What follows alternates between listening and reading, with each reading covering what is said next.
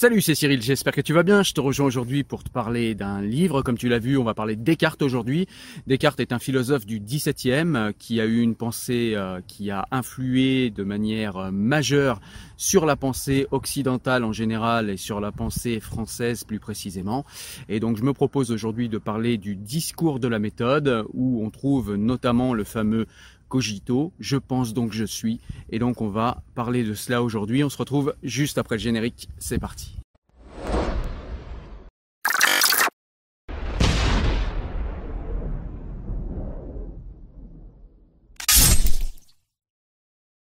Alors ce que je vous propose, c'est déjà de vous donner un menu.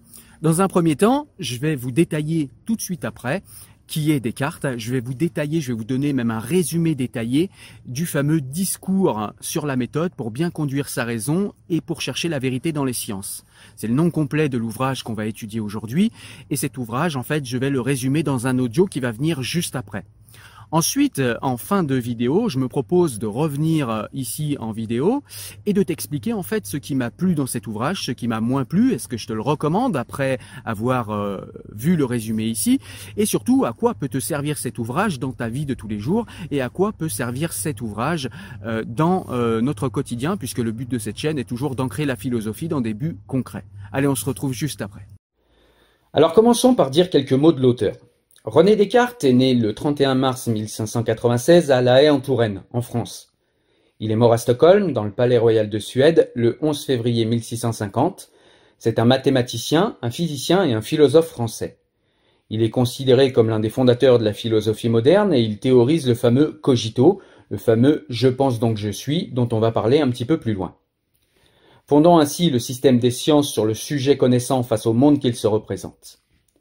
En physique, il est considéré comme le fondateur du mécanisme et en mathématiques de la géométrie analytique. Toutefois, certaines de ses théories ont été par la suite contestées ou abandonnées, comme la fameuse théorie de l'animal-machine, ou la théorie des tourbillons, ou encore euh, la théorie des esprits animaux.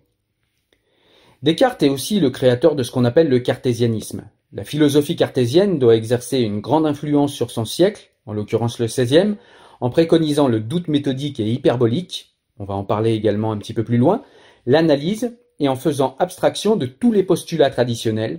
Alors passons au discours de la méthode et rentrons dans l'œuvre. Alors déjà, commençons par dire que dans le discours de la méthode, Descartes nous raconte comment il a trouvé la vraie méthode pour parvenir à la connaissance de toutes les choses dont son esprit serait capable. Et il s'engage à en faire bon usage pour cultiver sa raison et progresser dans la vérité. Descartes fonde dans cet ouvrage l'unité des sciences en une science universelle. Il ambitionne d'élever tout le savoir humain de la simple probabilité au niveau de fiabilité des mathématiques qui, si elles sont vaines par l'abstraction absolue de leur objet, doivent inspirer aux philosophes la rigueur de leur méthode. Au début du livre, Descartes commence par nous expliquer comment il a été dans les meilleures écoles et qu'il a été déçu par le savoir qui lui a été enseigné. Il explique qu'il a donc cherché une méthode pour apprendre au mieux des choses qui lui seraient plus profitables afin de trouver des vérités. Pour cela, il faut un savoir plus fiable, nous dit-il, et le plus certain possible. Il va commencer par douter de tout, et surtout de tout ce qui n'est pas certain, et de tout ce qui ne repose pas sur des bases solides. Le discours de la méthode est ainsi divisé en six parties, et nous allons voir ces six parties une à une, et on va commencer tout de suite par la première. Alors le point de départ de Descartes est le fameux bon sens. Qu'est-ce que le bon sens pour Descartes? Eh bien c'est la capacité à distinguer le vrai du faux, autrement dit le bon sens équivaut pour lui à la raison. Le problème c'est qu'on pense tous être bien pourvus, si bien qu'on ne travaille pas assez cette capacité. Ainsi Descartes nous dit à ce propos, et je cite, Le bon sens est la chose du monde la mieux partagée, car chacun pense en être si bien pourvu que ceux-mêmes qui sont les plus difficiles à contenter en toute autre chose n'ont point coutume d'en désirer plus qu'ils n'en ont. L'autre problème, c'est qu'on n'applique pas le bon sens. On baigne dans une multitude d'opinions parce qu'on ne les examine jamais avec méthode, et plus particulièrement parce qu'on ne fait pas l'effort de définir les choses dont on parle. Pour illustrer l'importance de la méthode, Descartes reprend la fameuse métaphore du chemin de Sénèque. Réfléchir sans méthode, c'est comme se précipiter en changeant sans cesse de direction on ne risque pas d'arriver quelque part. Rien ne sert donc d'aller vite si on n'est pas sur le bon chemin. Descartes s'explique ainsi que quelqu'un qui avancerait lentement, mais dans le bon chemin, irait bien plus loin que quelqu'un qui avancerait rapidement, mais en s'éloignant du bon chemin. L'auteur nous explique qu'après avoir voyagé et regardé le monde et les hommes comme un philosophe, il a acquis quelques savoirs, mais surtout une méthode qu'il présente ainsi pour en définir ici la portée. Je cite Ainsi, mon dessein n'est pas d'enseigner ici la méthode que chacun doit suivre pour bien conduire sa raison, mais seulement de faire voir en quelle sorte j'ai tâché de conduire la mienne. Fin de citation. En somme, il nous donne une espèce de retour d'expérience quant à ce qu'il a déjà appris. Comme je l'ai dit avant, il est déçu du savoir qu'il a acquis pendant ses études. Avide de savoir, il a énormément lu, mais il n'en a tiré, selon lui, aucune connaissance qui soit digne de ce nom. Et plus il lisait, nous dit-il, plus il réalisait l'ampleur de son ignorance. Donc c'est le fameux paradoxe classique de la connaissance, hein, où à chaque fois qu'on lit des livres, eh bien, euh, au lieu de répondre aux questions qu'on avait déjà, enfin si, ça répond aux questions qu'on avait déjà, mais ça en crée tellement plus. Et il est d'autant plus déçu Descartes qu'il était dans une grande école, le fameux collège Henri IV de la Flèche, qui était une université prestigieuse de son époque. Dès le début, on sent que Descartes a peur d'être trompé. Ainsi, il nous exhorte à ne rien accepter sans l'avoir analysé par la raison. Ensuite, il nous parle de théologie. Et concernant la théologie, Descartes botte en touche en nous disant que la connaissance de la théologie est au-dessus de ses capacités réflexives. On peine un peu à y croire. On voit plutôt ici chez Descartes de la prudence à publier un livre dans la société qui était la sienne. Descartes pensait que seules les mathématiques, par ailleurs, donnent une méthode véritablement fiable. Et il dit, je cite, Je me plaisais surtout aux mathématiques à cause de la certitude et de l'évidence de leur raison mais je ne remarquais point encore leur vrai usage, et, pensant qu'elles ne servaient qu'aux arts mécaniques, je m'étonnais de ce que, leur fondement étant si ferme et si solide, on n'avait rien bâti dessus de plus relevé. Donc contrairement aux mathématiques, Descartes trouve le savoir philosophique douteux, et donc toutes les sciences fondées sur la philosophie sont elles aussi pour lui douteuses. Descartes remet également en cause l'autorité de la tradition. Donc une fois ses études finies, il décide de voyager pour accumuler les expériences et nous dit-il, il se délivre de beaucoup d'erreurs en constatant la diversité des mœurs. Il nous dit par ailleurs que la diversité des mœurs est une chose qui est bien et que ce n'est pas parce qu'une peuplade a des mœurs différentes, eh bien que ces mœurs sont barbares ou ne sont pas rationnelles. Descartes se rend par ailleurs compte que c'est le contact des idées avec la réalité, c'est-à-dire les effets tangibles des idées sur la réalité, qui permettent d'évaluer véritablement la valeur de ces idées. Il a cette phrase qui m'a beaucoup plu tellement elle résonne avec l'époque qui est la nôtre si on pense à la majorité des philosophes contemporains. Je cite Il me semblait que je pourrais rencontrer beaucoup plus de vérité dans les raisonnements que chacun fait touchant les affaires qui lui importent, et dont l'événement le doit punir bientôt après, s'il a mal jugé, que dans ceux que fait un homme de lettres dans son cabinet, touchant les spéculations qui ne produisent aucun effet, et qui ne lui sont d'autres conséquences, sinon peut-être qu'il en tirera d'autant plus de vanité qu'elles seront plus éloignées du sens commun, à cause qu'il aura dû employer d'autant plus d'esprit et d'artifice attachés de les rendre vraisemblables. Fin de citation. Et je trouve vraiment cette citation intéressante parce que là Descartes est en train de nous dire qu'il vaut mieux écouter peut-être quelqu'un de simple mais qui va subir tout simplement les conséquences de ses propres jugements que quelqu'un qui est éloigné de la réalité et qui est dans son cabinet en train de faire des spéculations et s'il se trompe dans ses spéculations, eh bien il n'y aura aucun impact et aucun effet dans sa vie. Et donc du coup, il peut être plus libre de réfléchir à sa guise et de faire de belles réflexions, mais de belles réflexions qui ne seront pas ancrées dans la réalité et qui seront donc potentiellement fausses. Or, Descartes cherche la vérité. Et on arrive à la deuxième partie du discours de la méthode. Dans cette partie, on va parler de la raison d'être de la méthode. Pourquoi Descartes cherche-t-il une méthode? Eh bien tout simplement parce qu'il a besoin de la vérité pour conduire sa vie. Je cite Et je crus fermement que, par ce moyen, je réussirais à conduire ma vie beaucoup mieux que si je bâtissais que sur de vieux fondements, et que je ne m'appuyasse que sur les principes que je m'étais laissé persuader dans ma jeunesse sans avoir jamais examiné s'ils étaient vrais. On voit donc ici que pour Descartes, la science et la sagesse sont intimement liées et que la préhension de la réalité et la préhension de science exacte n'est pour lui qu'un moyen de bien guider sa vie et d'atteindre la sagesse. Descartes nous donne un petit peu plus loin un aperçu de la vie qui a été la sienne et de son parcours intellectuel. Dans cette partie, il nous donne quatre préceptes qu'il suit pour bien conduire sa raison. Le premier précepte, c'est de se méfier de tout et en premier lieu de ses sens. Donc c'est la règle du doute. En second, décomposer un problème en ses différents éléments la règle de l'analyse. Le troisième, c'est réagencer chaque élément du plus simple au plus complexe, la règle de la synthèse ou induction. Et le dernier, c'est de vérifier que le raisonnement n'a rien oublié, règle de l'énumération ou de la déduction. Donc on arrive à la quatrième partie du discours de la méthode, et donc armé de sa méthode, Descartes se met en quête de vérité. Il se met alors, nous dit-il, à douter de tout. C'est ce qu'on appelle le doute hyperbolique. Je cite l'auteur. Pour ce qu'alors je désirais vaquer seulement à la recherche de la vérité, je pensais qu'il fallait que je fisse tout le contraire, et que je rejetasse, comme absolument faux, tout ce en quoi je pourrais imaginer le moindre doute, afin de voir s'il ne restait point après cela quelque chose en ma créance qui fût entièrement indubitable. Pour Descartes, il n'y a donc pas de demi-mesure, une chose est totalement vraie, démontrée, argumentée et sans aucun doute possible, ou fausse, s'il y a le moindre petit doute. Donc Descartes pense que la vérité se trouve en doutant de tout, en déconstruisant tout au moins une fois. Non pas comme les sceptiques, nous dit-il, dont le but est de douter pour douter menant au nihilisme, mais tout simplement pour séparer le sable des rocs et donc séparer la vérité des doutes c'est-à-dire séparer les propositions qui ne sont pas la vérité de la vérité. Et en doutant de tout, il part pour débuter sa méthode de la seule chose dont il n'est pas possible de douter et qui donne naissance à la phrase très connue en latin et en français qui est cogito ergo sum, c'est-à-dire je pense donc je suis. Pour en arriver à cette conclusion, Descartes feint de n'avoir ni corps ni monde. C'est-à-dire que selon lui, le corps, son propre corps n'existe pas, et le monde n'existe pas. Et nous dit-il, tandis qu'on peut feindre qu'on n'a pas de corps et qu'il n'y a pas de monde, on ne peut pas feindre qu'on ne pense pas. Il est donc une substance qui pense. Toute l'essence de cette substance est seulement de penser. C'est le point central de ce qu'on appelle le cogito de Descartes.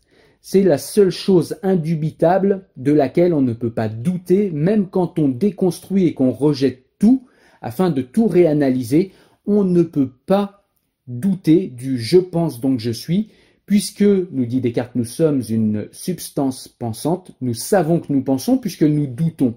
Et puisque nous savons que nous pensons, nous savons indubitablement que nous existons.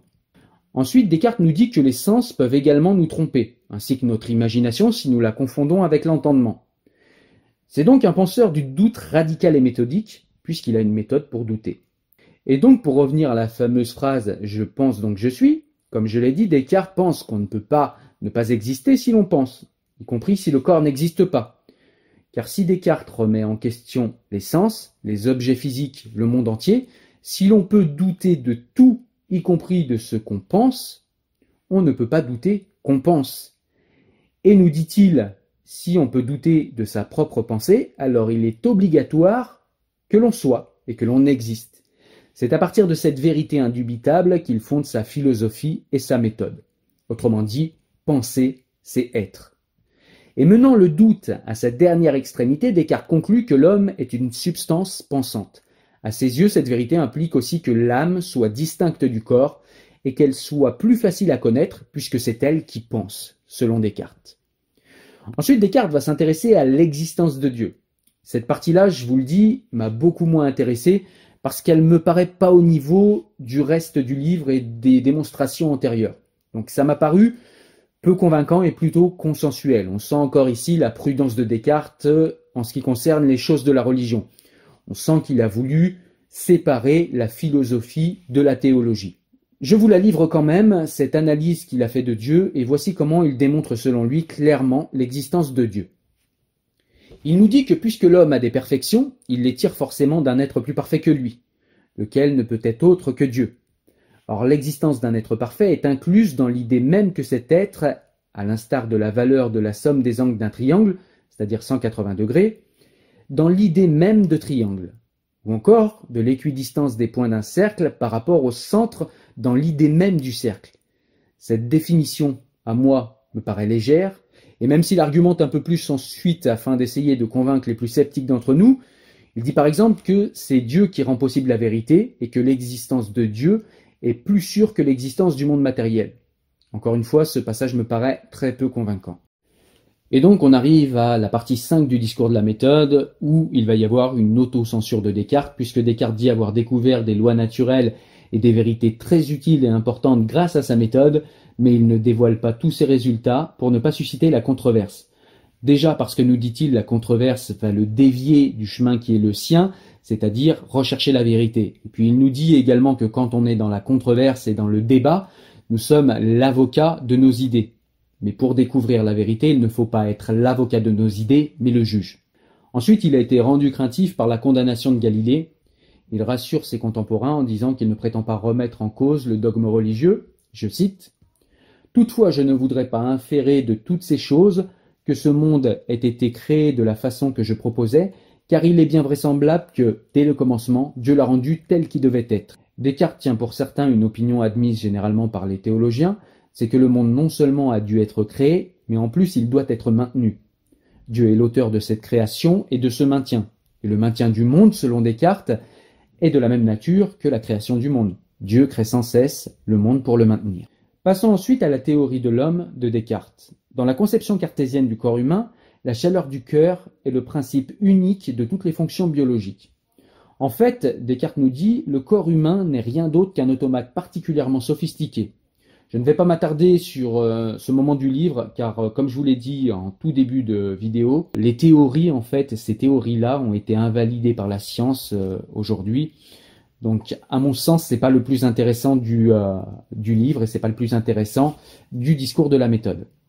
Donc après, on pourra toujours distinguer un homme et un automate, nous dit-il, qui ont la même apparence parce qu'une machine est incapable de s'adapter parfaitement à son environnement comme un être humain. En effet, l'homme est doté de la raison, lui, ce qui transparaît tout particulièrement quand il s'exprime, par la parole en général, mais aussi par des signes, comme chez les sourds et muets. En revanche, selon Descartes, l'animal est assimilable à une machine. C'est la fameuse théorie de l'animal-machine. Certains animaux sont certes bien meilleurs que les hommes pour effectuer certaines actions, mais cette supériorité particulière ne signifie pas qu'ils ont de l'esprit. En réalité, leur fonctionnement combien sophistiqué est entièrement déterminé, parce qu'ils ne font que répondre à des stimuli. Cause-conséquence. Comment pourrait-il en être autrement? Ils n'ont, selon Descartes, ni âme ni raison. Ici aussi, je ne vais pas m'attarder plus que ça et je ne vais pas aller plus loin dans le développement de cette théorie, parce que la théorie de l'animal-machine a également été abandonnée, notamment après avoir pris connaissance de ce que sont véritablement les animaux grâce aux travaux d'éthologie récents sur les animaux montrant qu'ils sont plus complexes que ce qu'en dit Descartes et que effectivement ils peuvent quand même avoir une pensée, combien simple elle serait peut-être, mais en tout cas ils ont une pensée et je pense que Descartes se trompait sur ce point-là. Et on arrive à la sixième partie du discours de la méthode, et dans cette partie, Descartes rend compte de l'intérêt qu'il aurait ou non à publier le livre du discours de la méthode. Il se tâte en fait, il ne sait pas s'il va le publier ou non. Seulement pour lui, le chercheur de vérité a une responsabilité à l'égard de l'humanité. En étudiant la physique, Descartes a découvert que ces lois pouvaient servir le bien général de tous les hommes, notamment en contribuant au progrès de la médecine par exemple. La perspective de la publication de livres a deux avantages qui l'ont décidé à publier des livres, et celui-ci en l'occurrence ça crée une pression à la qualité. On regarde toujours de plus près ce qu'on croit devoir être vu par plusieurs, qu'à ce qu'on ne sait fait que pour soi-même, et souvent les choses qui m'ont semblé vraies lorsque j'ai commencé à les concevoir m'ont paru fausses lorsque je les ai voulu mettre sur le papier. Et la seconde raison, c'est que ça permettra aux générations suivantes de poursuivre ces recherches. C'est une certaine idée du progrès, en fait, le cartésianisme de Descartes. Le progrès est possible grâce à la connaissance. Je cite Descartes une nouvelle fois. Nous les pouvons employer en même façon à tous les usages auxquels ils sont propres, et ainsi nous rendre comme maîtres et possesseurs de la nature. Cette affirmation est devenue célèbre pour justifier le progrès technique encore aujourd'hui. Il faut cependant bien comprendre ce qu'entend Descartes par se rendre comme maître et possesseur de la nature. Les connaissances pratiques, par exemple les connaissances de la force et des actions du feu, de l'eau ou de l'air, et de tous les autres corps, permettent à l'homme d'agir sur l'environnement. Il ne s'agit pas pour autant de devenir véritablement maître et possesseur de la nature. C'est là le rôle de Dieu pour Descartes. Il s'agit seulement de devenir comme maître et possesseur de la nature, c'est-à-dire d'agir sur la nature pour mieux y vivre. Ensuite, Descartes pose la question du bien fondé de la publication de ce livre-là, le discours de la méthode, comme je l'ai dit. Je cite également l'auteur, car bien qu'il soit vrai que chaque homme est obligé de procurer autant qu'il est en lui le bien des autres et que c'est proprement ne valoir rien que de n'être utile à personne. Toutefois, il est vrai aussi que nos soins se doivent étendre plus loin que le temps présent, et qu'il est bon d'omettre les choses qui apporteraient peut-être quelques profits à ceux qui vivent, lorsque c'est à dessein d'en faire d'autres qui en apporteraient davantage à nos neveux. Ici, le mot neveu signifie descendant. C'est-à-dire que Descartes se demande alors s'il doit publier ou non le discours de la méthode, le publier maintenant, cela procurerait, selon lui, du bien aux autres, car il serait utile et il constituerait un progrès dans la recherche, la recherche de vérité en l'occurrence. Cependant, Descartes craint que les controverses provoquées et les oppositions ne ralentissent son futur travail, car comme je l'ai dit, Descartes s'est justement donné comme objectif de poursuivre sa recherche du savoir, et répondre aux oppositions le gênerait dans cette activité. C'est pourquoi, bien que publier son livre procurerait du bien aux autres, il se demande si le bien ne sera pas plus grand s'il attend encore avant de le publier. Ensuite, Descartes nous rappelle que pour trouver des vérités, il vaut mieux agir par soi-même pour trouver ces vérités et avoir sa propre méthode. Donc en l'occurrence, une méthode fiable sera toujours plus efficace que recevoir les vérités de la part d'un professeur. Je cite le livre, On ne saurait si bien concevoir une chose et la rendre sienne lorsqu'on l'apprend de quelqu'un d'autre que lorsqu'on l'invente soi-même. Ensuite, Descartes insiste sur l'importance de l'expérience. Plus on avance dans la connaissance, nous dit-il, et plus les expériences sont nécessaires. Descartes expérimente là ici trois étapes, parce qu'il a aussi une méthode pour expérimenter. Ces trois étapes sont d'abord identifier les causes premières dans le monde matériel. Il examine les effets les plus ordinaires de ces causes. Ensuite, il essaie de les rattacher à des principes qu'il a postulés, ce que le résultat de l'expérience doit confirmer ou infirmer. Et à la toute fin de l'ouvrage, Descartes nous dit qu'il ne cherche pas du tout la gloire en publiant ce livre. Et alors, on pourrait se dire, mais alors pourquoi il a écrit ce livre? Eh bien, semble-t-il, il nous dit qu'il a écrit ce livre pour avoir de l'aide extérieure, ce qui lui permettra d'accélérer le rythme de ses recherches. Car il veut consacrer le restant de ses jours, après avoir trouvé la vérité, à faire progresser la médecine. Et quand il dit qu'il recherche de l'aide, c'est visiblement une aide financière, et visiblement également, éventuellement, des aides intellectuelles. Donc voilà, on est arrivé ici à la fin du discours de la méthode. Et donc avant de conclure, je voulais vous lire une citation qui me semble importante pour euh, finir de vous parler de ce livre. Je cite l'auteur. Si j'écris en français, qui est la langue de mon pays, plutôt qu'en latin, qui est celle de mes précepteurs, c'est à cause que j'espère que ceux qui ne se servent que de leur raison naturelle toute pure jugeront mieux de mes opinions que ceux qui ne croient qu'aux livres anciens. Et pour ceux qui joignent le bon sens avec l'étude, lesquels seuls je souhaite pour mes juges, ils ne seront point, je m'assure si partiaux pour le latin, qu'ils refusent d'entendre mes raisons, pour ce que je les explique en langue vulgaire. Puisqu'il faut expliquer, effectivement, euh, que c'est une particularité connue du discours de la méthode que l'ouvrage ait été publié en français et non en latin, comme il était d'usage à l'époque, hein, puisque le latin était en effet la langue des savants, tandis que le français était la langue des vulgaires, pour les plus rigoureux en tout cas. Descartes se justifie donc lui-même euh, d'avoir choisi le français, car il veut s'adresser qu'à la raison pure. Il ne s'adresse qu'à ceux qui utilisent leur bon sens et se veut accessible au plus large public. Descartes se consacre ensuite à ses méditations métaphysiques, nous sortira un livre dont on parlera dans l'année, un livre qui a été publié en latin en 1641, occasionnant d'intenses discussions et polémiques. On peut dire également qu'en septembre 1649, Descartes sera à Stockholm à l'invitation de la reine Christine de Suède. Descartes étant de santé fragile, contracte une pneumonie et décède le 11 février 1650 à 53 ans. On peut dire également euh, de Descartes que sa pensée inspire Spinoza, qui va publier en 1673 les principes de la philosophie de Descartes. Même si Spinoza va s'écarter de certaines des thèses de Descartes par la suite, on sent quand même l'inspiration de Descartes dans les écrits de Spinoza. Voilà ce qu'on pouvait dire du discours de la méthode. Je vous rejoins tout de suite en vidéo pour vous donner mon avis sur euh, le discours de la méthode de Descartes.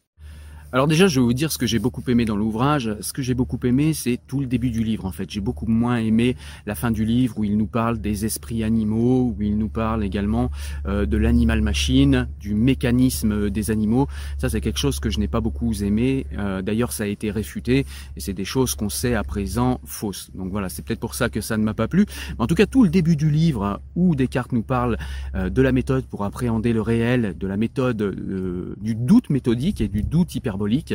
Eh bien ça c'est une méthode qui je trouve est extrêmement intéressante pour appréhender le réel et pour ne pas se laisser berner par ses sens, par l'empirisme des sens et par euh, l'imagination qui va avec les sens, puisque quand on sent quelque chose, eh bien tout de suite, on a une appréhension par rapport euh, à ce qu'on a senti dans notre corps, par rapport à nos sens, par rapport à notre vision, à notre ouïe, à notre euh, euh à, l'olfactivité, eh bien on va se représenter un objet, on va se représenter quelque chose par l'imagination.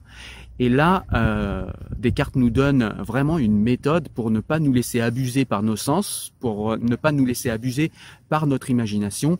Et je trouve que c'est extrêmement intéressant justement pour appréhender d'une manière rationaliste le réel sans avoir trop de biais cognitifs. Et ça, c'est euh, les moments que j'ai beaucoup aimés. J'ai beaucoup aimé aussi les moments où euh, Descartes nous parle euh, des gens qui pensent avoir la raison, mais qui en fait ont vraiment euh, une intelligence intéressante, mais qui l'appliquent mal et qui vont dans de mauvaises directions et qui courent dans de mauvaises directions plutôt que d'aller plus lentement, mais dans la bonne direction. Ça, c'est aussi une leçon que j'ai beaucoup aimée et qui, je pense, peut nous servir au quotidien de façon à ne pas nous éparpiller, à courir dans tous les sens et dans des sens qui ne seraient pas les bons ou qui ne seraient pas ceux qui nous correspondent. Donc ça, j'ai trouvé que c'était intéressant. Et puis, ce qu'il y a d'intéressant aussi, c'est, comme je l'ai dit, ce fameux doute hyperbolique où on va douter de tout ce qui n'est pas complètement sûr de tout ce qui n'est pas complètement démontré. C'est même pas qu'on va douter, c'est qu'on va rejeter comme faux tout ce qui n'est pas certain, fondé, démontré. Et ça, j'ai trouvé que c'était hyper intéressant. Ce qui est intéressant aussi dans ce livre, c'est le moment où Descartes nous dit que, eh bien, la pensée doit être quelque chose qui doit être euh, élaboré par soi-même on peut euh, s'aider de d'autres réflexions, on peut s'aider euh, d'autres penseurs. D'ailleurs, il écrit ce livre comme cela pour euh, aider d'autres générations, d'autres philosophes à penser. Mais il faut au final développer, il faut au final fabriquer, construire sa propre pensée soi-même parce que c'est le meilleur moyen d'être sûr des conclusions que l'on fait.